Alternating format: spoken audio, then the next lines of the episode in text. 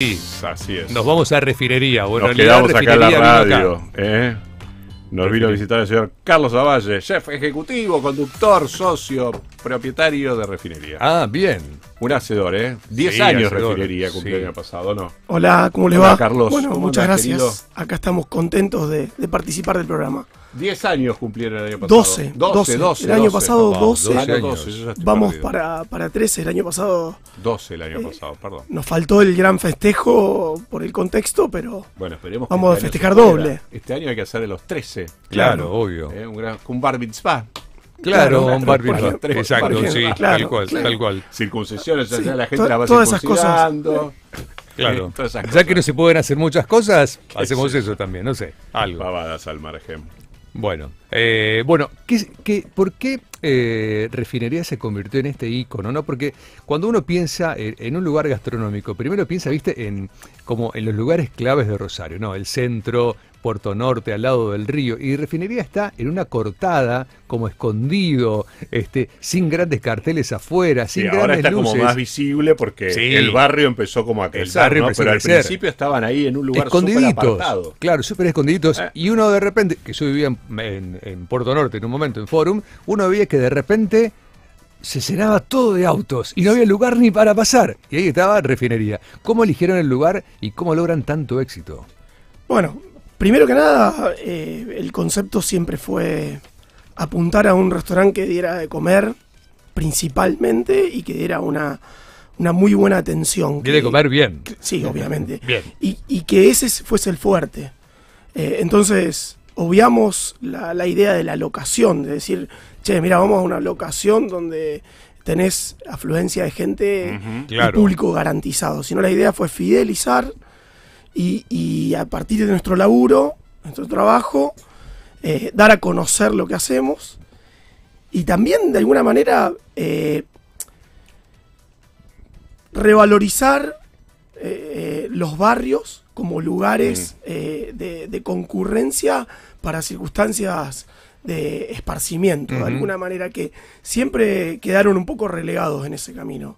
El barrio Refinería es un barrio que está muy a la mano de- del centro y, y de, y de otras zonas de la, de la ciudad Sí, claro. y que además eh, contiene una historia potente, digamos, lo sabemos eso. Eh, eh, una historia de conventillos antigua, de, de un puerto eh, de mucho tiempo, de mucho trabajo, eh, mucha gente que, que- que venía inmigrante y se instalaba en la región, en la zona, y, y terminaba trabajando ahí o en la zona de Pichincha también. Y bueno, nosotros vimos que era un lugar eh, eh, que daba con, con el perfil del proyecto que teníamos. proyecto, Es- eso era en concreto. Imaginaba que el barrio iba a crecer, el, el entorno del barrio, ¿no? Porque la cuadra donde están sigue manteniendo esa tranquilidad, pero hace media cuadra Sí, y ya los es un escándalo Sí, de gente. sí, claro. estaba- eso estaba bastante Estaba. diagramado. Había un plan estratégico de la municipalidad que, que en algún momento iba a dar el lugar Claro. para, para la apertura.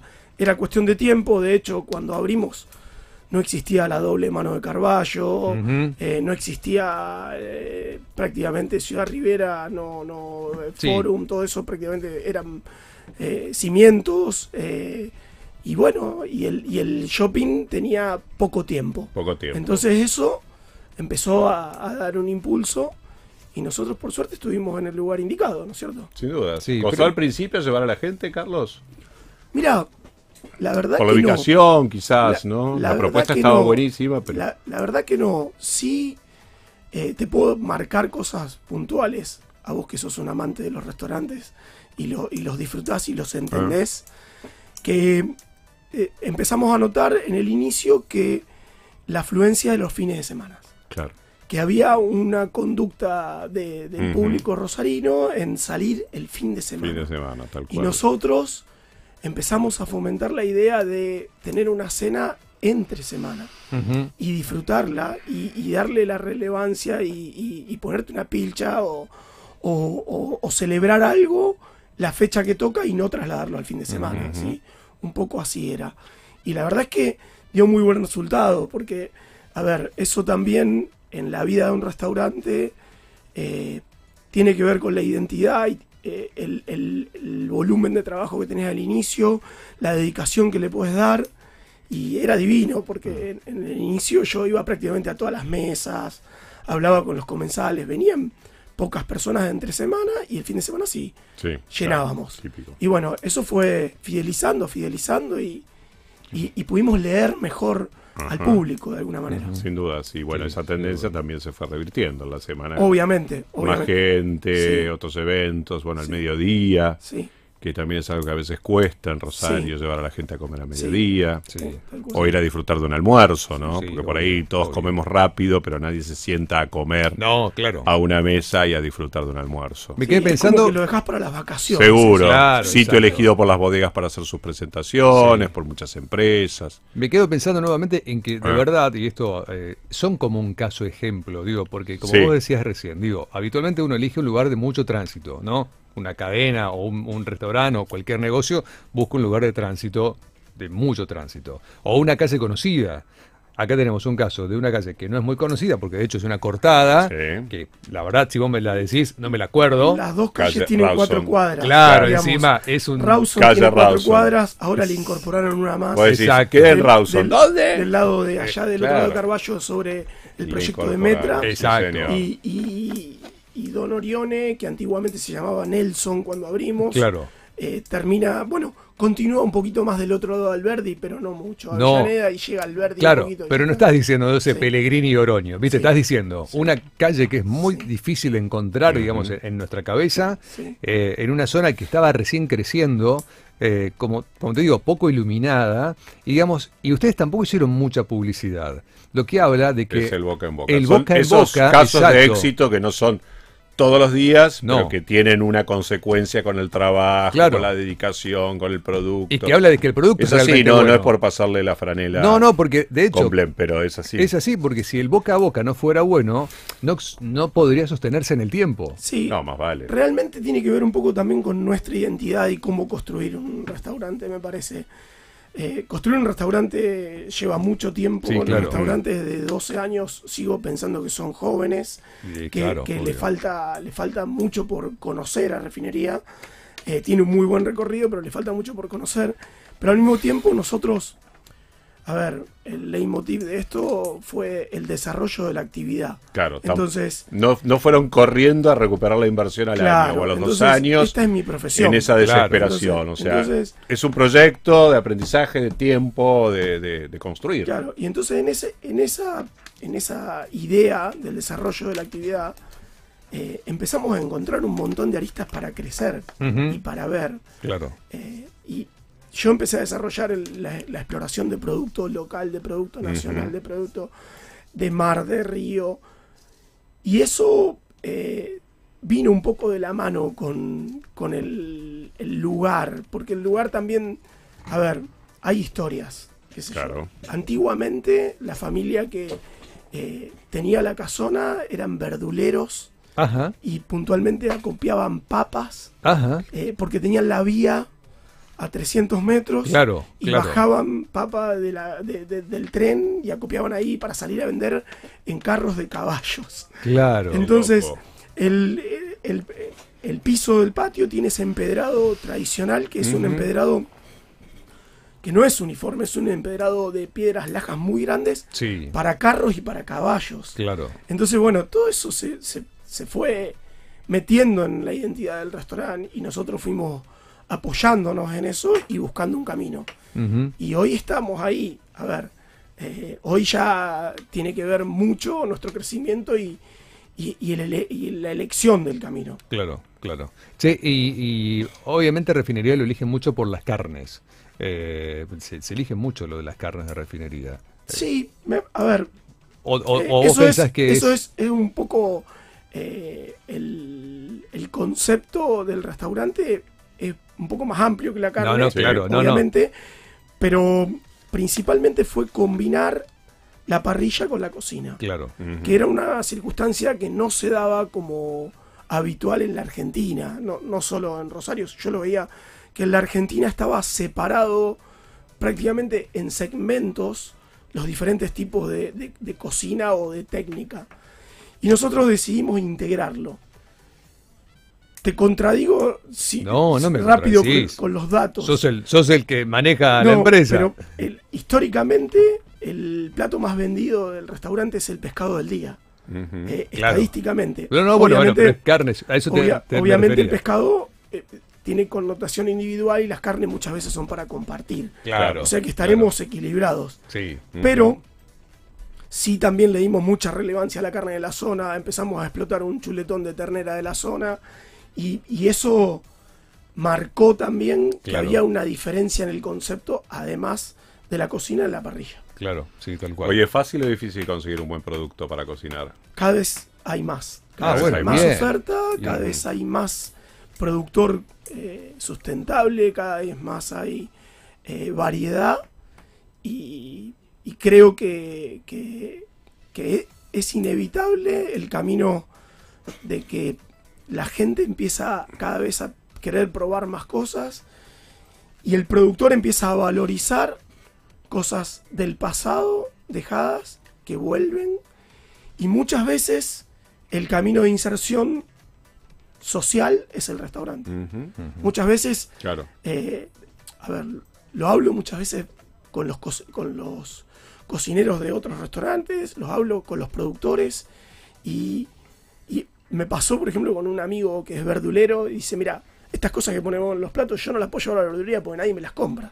Son ¿Cómo? espectaculares, tienen una vista increíble y nadie me las compra. Y, Claro, y tenía verdad. que ver un poco con el temor a la ejecución. Y sí. Entonces empezar a meter eso hace que el que lo comió una vez dice, ya lo comió, ¿Dónde ya le tiene ganas, ya se dio una idea de cómo vino servido a la mesa.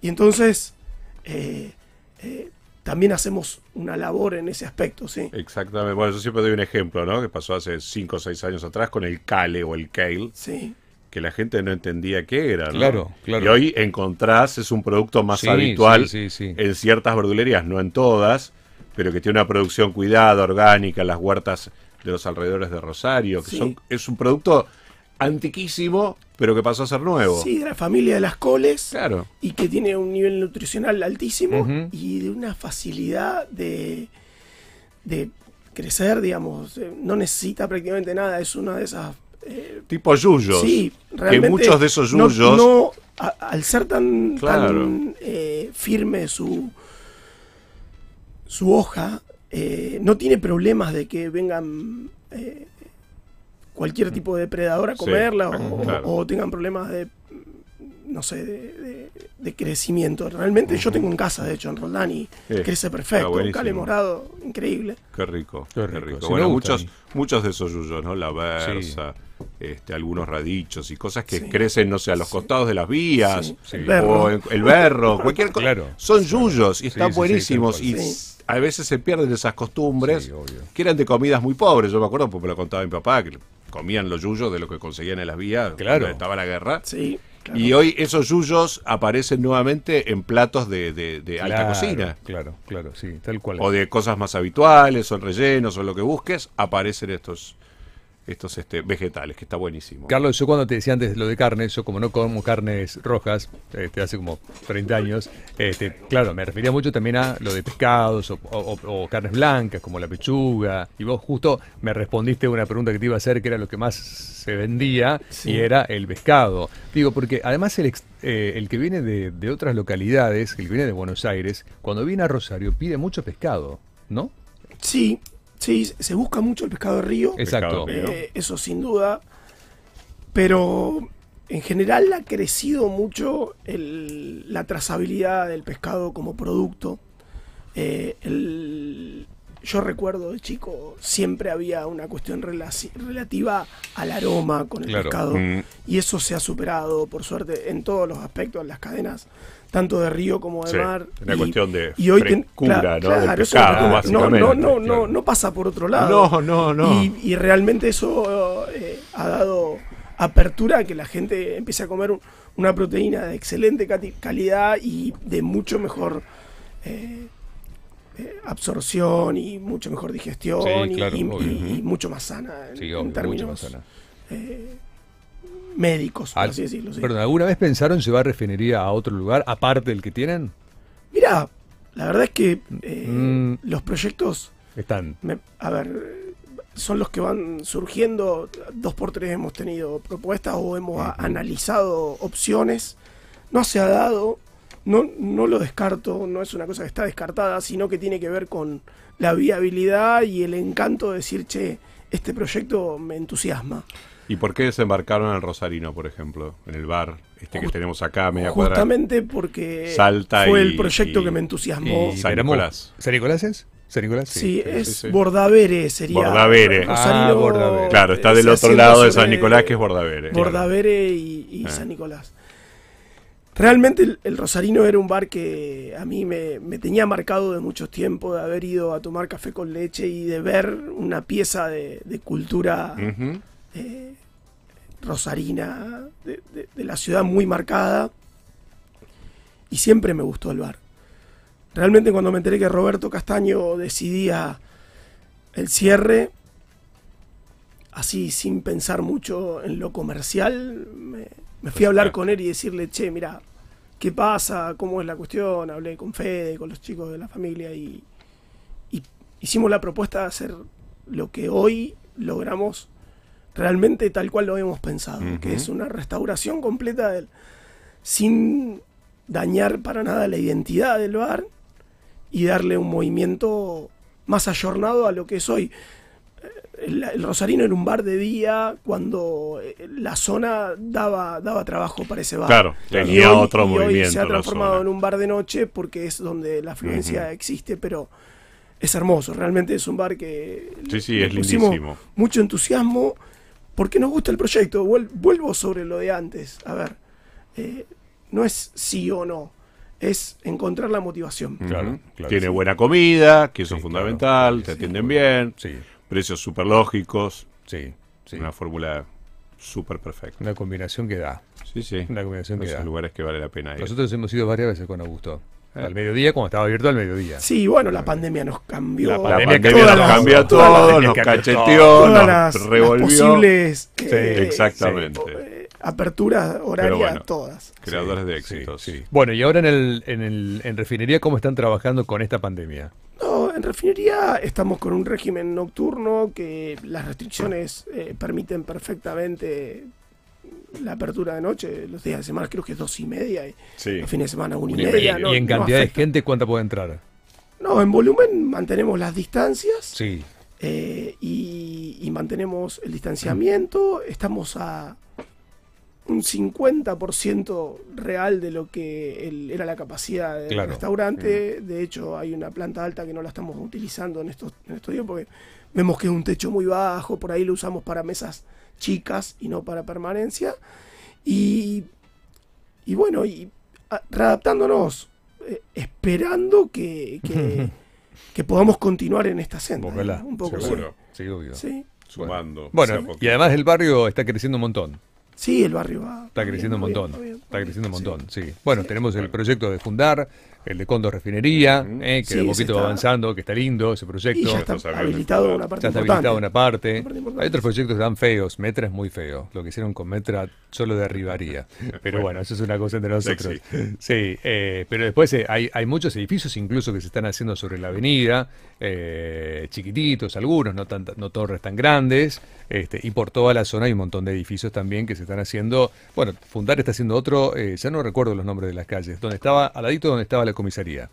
Ajá. Eh, ahí está haciendo Fundar otro edificio. Teddy. Teddy. Ingeniero Teddy. Teddy, Teddy, Teddy. exactamente. Por Teddy, ahí está haciendo Así otro es. fundar.